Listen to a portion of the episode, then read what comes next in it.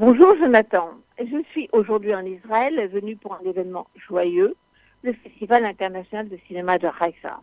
Mais le bruit d'une guerre pas très lointaine au nord de la Syrie, à la frontière avec la Turquie, résonne jusqu'ici. Ce qui se joue là-bas affectera bien sûr la situation géopolitique de toute la région. Une chose est certaine, les Kurdes, qui ont combattu l'État islamique pour nous autres occidentaux, sont encore une fois les grands perdants de l'histoire déjà des centaines de morts, 160 000 Kurdes fuient les bombes, les organisations humanitaires s'en vont, depuis que Donald Trump a annoncé qu'il retirait le millier de soldats américains basés dans la région. La chasse aux Kurdes est maintenant ouverte. Ils n'ont pas les armes anti-chars ou anti-aériens pour résister à l'attaque turque.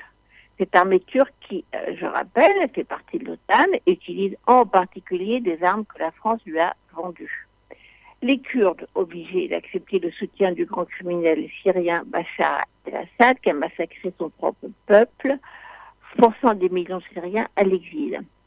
Donald Trump a tweeté triomphalement qu'il avait vaincu 100% de l'État islamique, c'est-à-dire Daesh, et il a expliqué qu'il retirait ses troupes pour laisser la Syrie et Assad protéger les Kurdes et combattre la Turquie pour leur propre terre. Trump a dit quiconque veut aider la Syrie à protéger les Kurdes me va, que ce soit la Russie, la Chine ou Napoléon Bonaparte.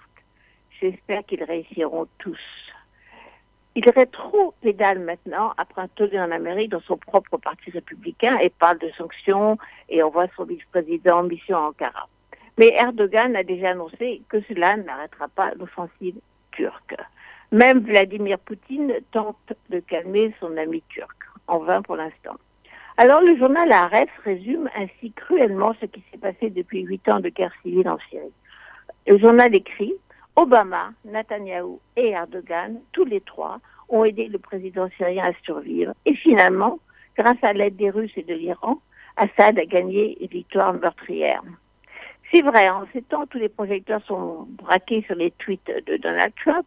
Il faut rappeler que la catastrophe a commencé avec la lâcheté du sympathique Barack Obama, qui avait annoncé que l'Amérique interviendrait si le président syrien utilisait des armes chimiques. Eh bien, malgré des barils chimiques bombardés sur les villes syriennes, Obama n'a pas bougé. Le grand abandon de l'ami américain, qui continue donc aujourd'hui, et laisse un grand vide. Trump ricane en disant que Bonaparte n'a qu'à aller défendre les Kurdes. Et cette fois, il n'a pas tort l'Europe et la France sont aussi efficaces pour arrêter ces conflits meurtriers que le fantôme de Napoléon.